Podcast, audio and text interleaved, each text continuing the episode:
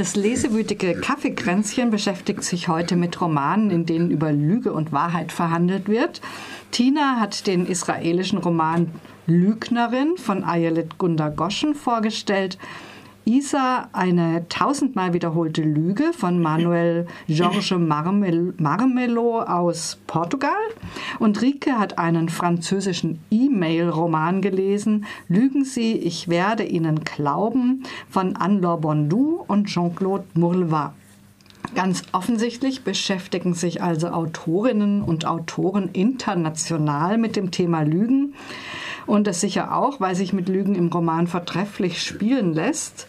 Darüber, da kommen wir wahrscheinlich noch dazu, aber ich würde erstmal gern von euch wissen, lohnt sich denn das Lügen für eure Romanfiguren? Tina, in deinem Roman Lügnerin, da behauptet ja diese jugendliche Nufor, quasi sie sei sexuell belästigt worden, obwohl der Mann sie nur unflätig beschimpft hat.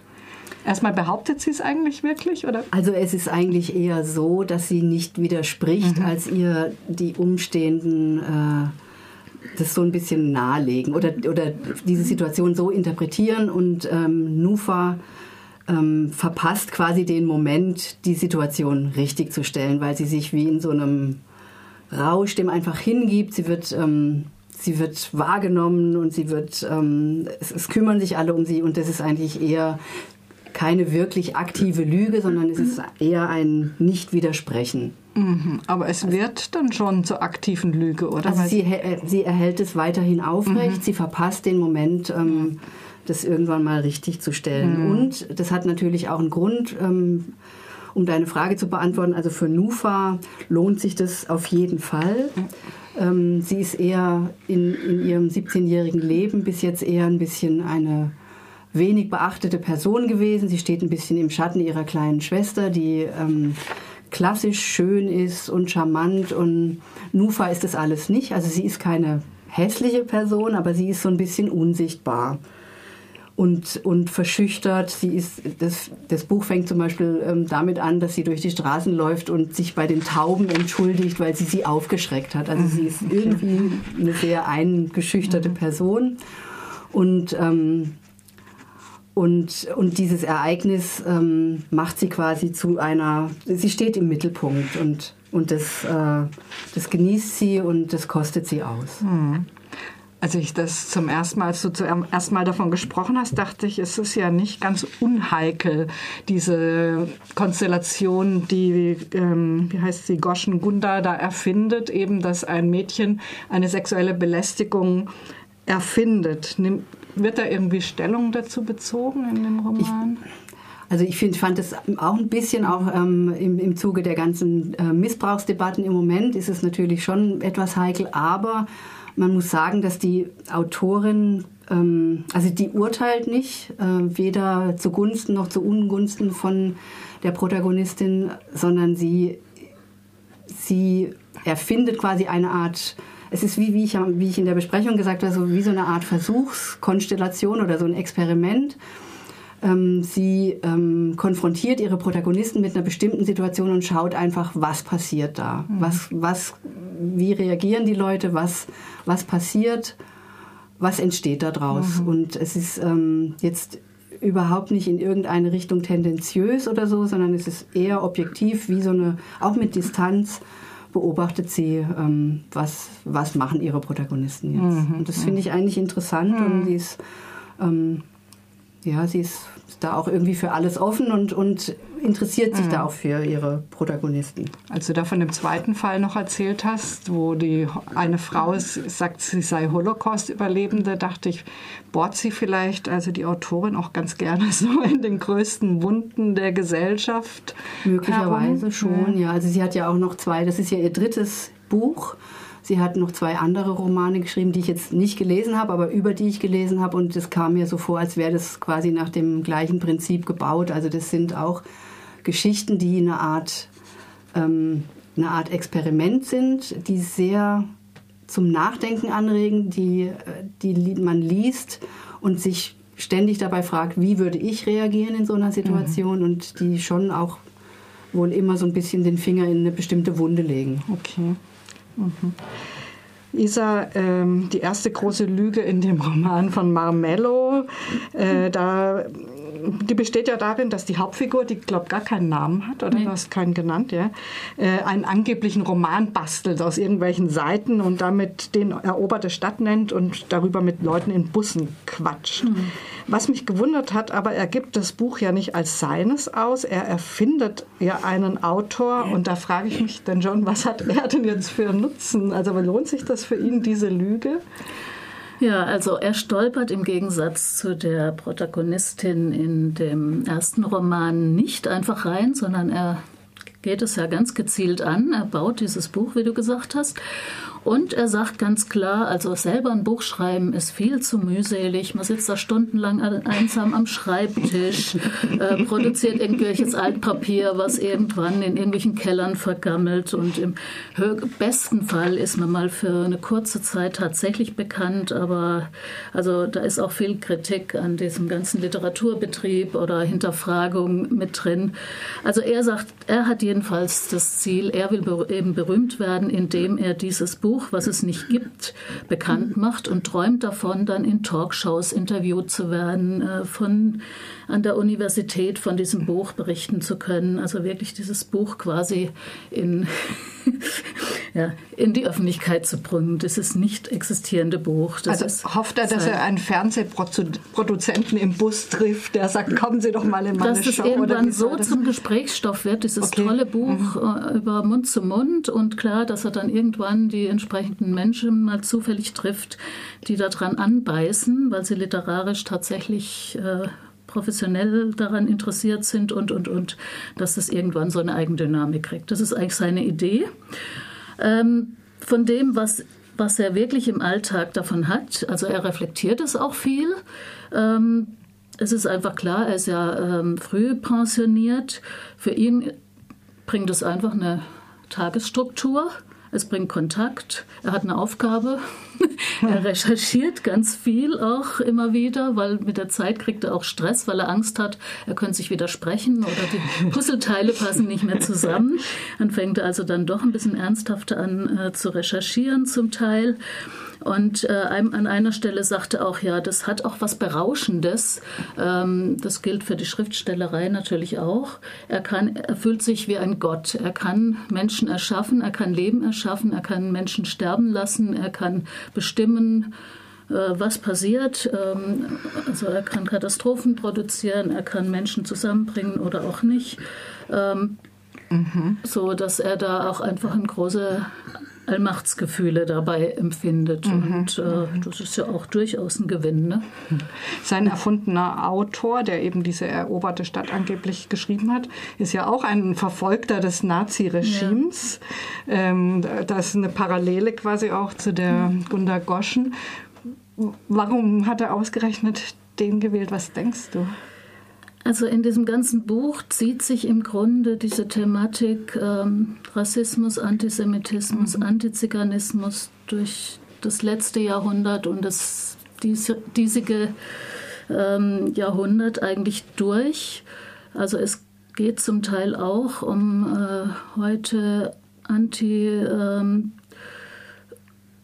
ja, also antisemitische Tendenzen heute, Antiziganismus heute. Ähm, Islamfeindlichkeit in den verschiedensten Ländern und er zieht da irgendwie eine Linie, die ich aber, also ich glaube, er zieht es einfach als eine sehr grundlegende Ähnlichkeit von der Struktur, auch wenn natürlich die Länder jeweils ganz anders äh, gestrickt sind und die historischen Situationen.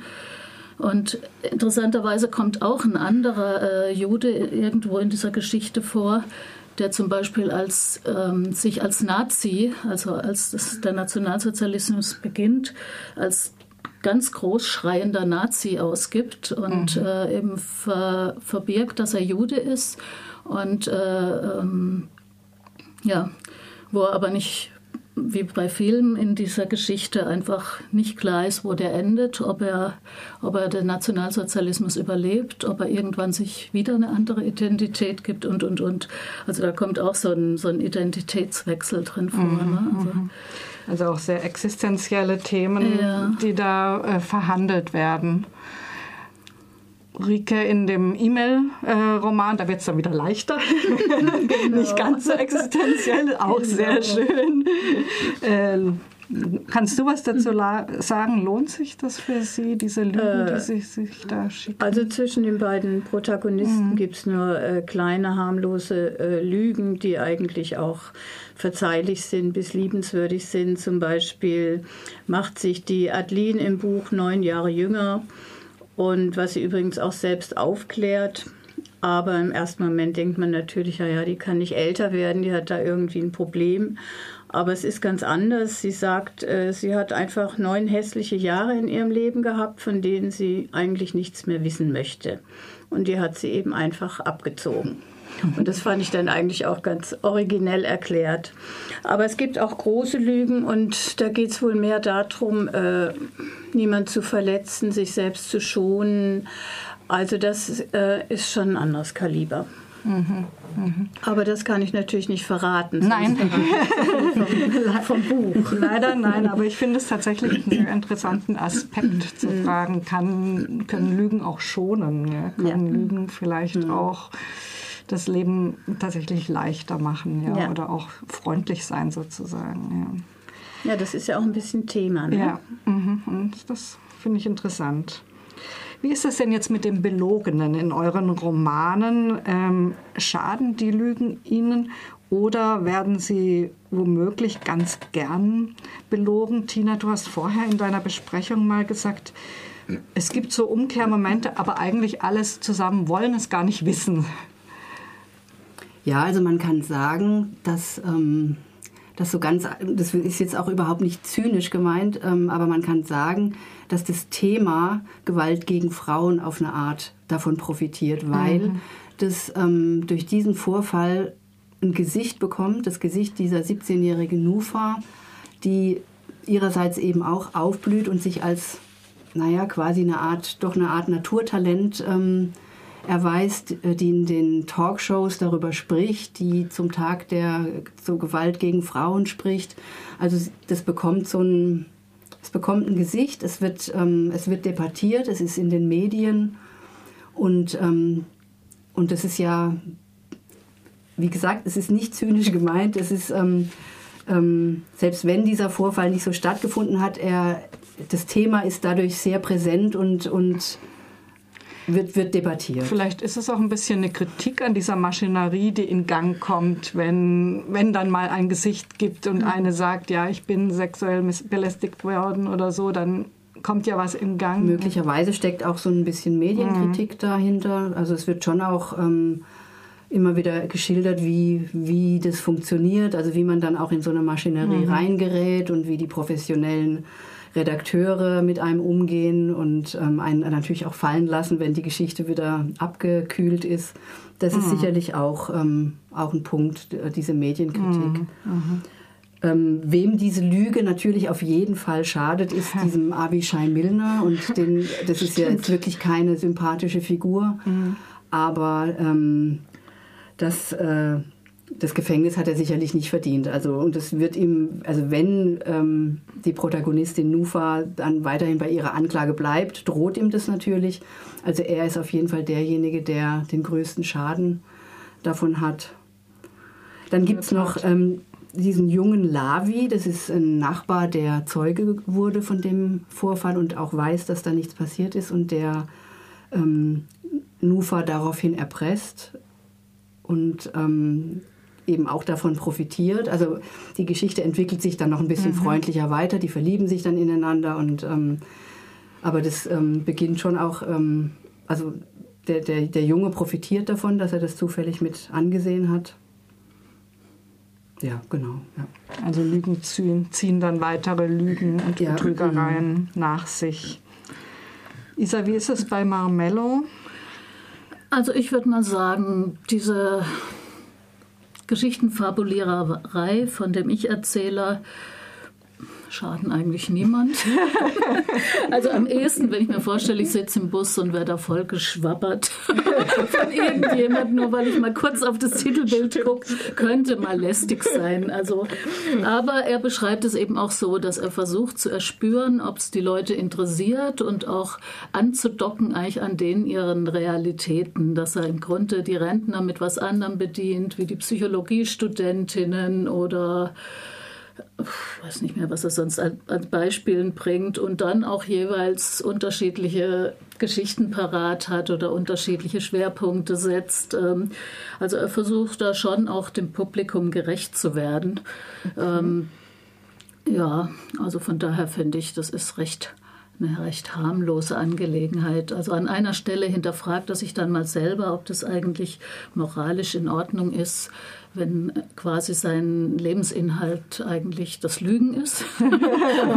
Aber er beschließt dann, dass das ja, eigentlich so in die mhm. Richtung, dass es schon in Ordnung ist und kommt dann wieder drauf, er will halt jetzt berühmt werden und andere machen das mit hässlicheren Dingen. äh, Rike, wie ist das ja, bei dir? das schadet natürlich schon äh, eine Lüge. Das ist eigentlich auch üblich, dass der Belogene einen Schaden hat. Aber ich möchte da, ich kann da nicht mehr mhm. erzählen, sonst mm. verrate ich da ja, irgendwie die ganze Spannung. Das, das ist mein Problem. Das stimmt. Aber in diesem Titel Lügen Sie, ich werde Ihnen glauben. Das ist eine harmlose. Geschichte. Da geht es wirklich wie so ein Hilferuf. Sagen Sie mir was Schönes und dann geht es mhm. mir besser. Mhm. Also das ist irgendwie harmlos und verzeihlich. Mhm. Aber es gibt auch heftigere Sachen und die kann ich aber wirklich nicht erzählen. also müsst ihr selber lesen, dieses Buch, wenn genau. ihr das genau. wissen wollt. Es hat ja doch durchaus auch Spannung, oder? Ja, das hat wahnsinnig Spannung. Mhm. Ich habe das in einem Rutsch durchgelesen. Okay, super. Ähm, ja, oft bereut man Lügen ja ziemlich schnell und es kommen Gewissensbisse oder zumindest auch die Angst, entdeckt zu werden. Tina, ist das Thema in dem Roman von Ayelet Gunter Goschen? Ja, also Nufa leidet eigentlich wahnsinnig unter der Situation. Sie ist, sie ist ja kein schlechter Mensch. Sie ist, ähm, sie ist ein 17-jähriges Mädchen, die, ähm, die diese ganze Geschichte überhaupt nicht geplant hat und ähm, die sich hat hinreißen lassen und das am Anfang auch ein bisschen genossen hat, eben in, im Mittelpunkt zu stehen. Aber, aber sie leidet wahnsinnig drunter, hat wahnsinnige Gewissensbisse und ich habe es ja vorhin auch schon ein paar Mal gesagt, dass es immer wieder Momente zur Umkehr gibt, die sie aber irgendwie, das klappt nicht. Ähm, aber ihr ist, auf jeden, ihr ist auf jeden Fall klar, dass sie im Prinzip das Leben von diesem Avishai Milner in der Hand hat und, ähm, und darüber bestimmen kann, was, was mit dem geschehen wird. Also das ist ihr sehr bewusst. Mhm. Hört sich nach keiner schönen Situation nee, an. Wirklich nicht. Isa, du hast gerade schon ein bisschen angesprochen, mhm. er hat schon so ab und zu moralische Bedenken, ja. aber nicht ernsthaft. Ja, oder? also was er mehr hat, ist eigentlich Stress, weil er, ähm, also das geht bis hin, dass er eine Zeit lang dann Verfolgungswahn hat, weil er dann behauptet hat, dass jetzt Schidinsky eigentlich ähm, ähm, ein ganz anderer gewesen ist äh, und Genau. Jorge Louis Borsch wäre eigentlich Schedinsky gewesen und so weiter. Und dann äh, wird er verfolgt und kriegt immer Anrufe nachts und, äh, und da liegen dann wirklich die Nerven blank und hat Albträume mit Plagiatsvorwürfen und was weiß ich. Also er kommt dann schon in Stress auch. Also es beschäftigt ihn offensichtlich schon.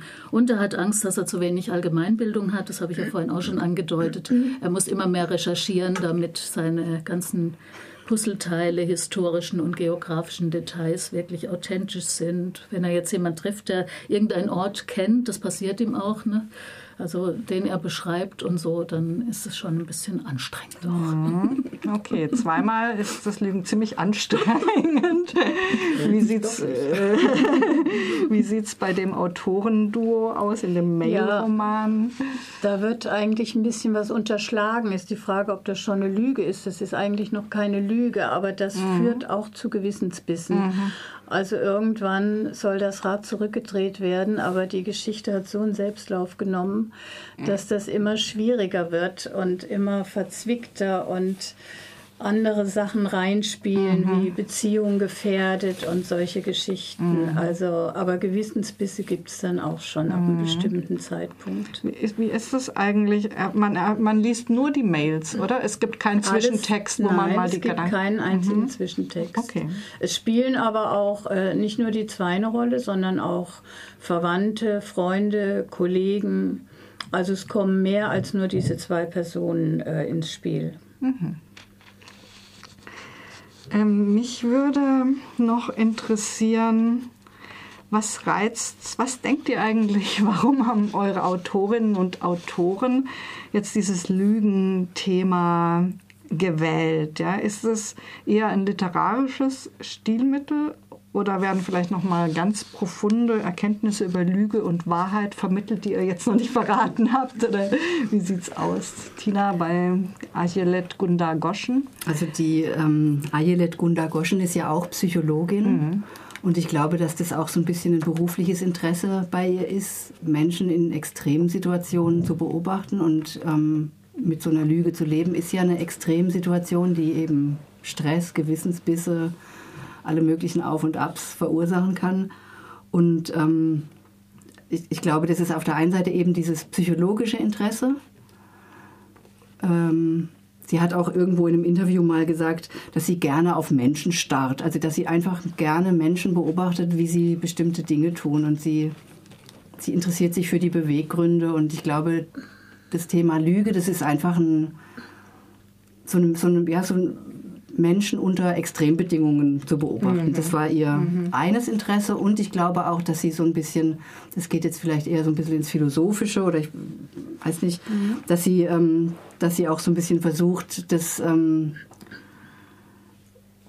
ähm, wie soll ich sagen, dass sie, dass sie die Literatur an sich auch ja so ein bisschen als so eine Art große Lüge darstellt, aber im positiven Sinn natürlich. Ne? Also dass man Geschichten erzählt, die nicht unbedingt stimmen, die vielleicht Dinge ausschmücken, beschönigen oder erfinden.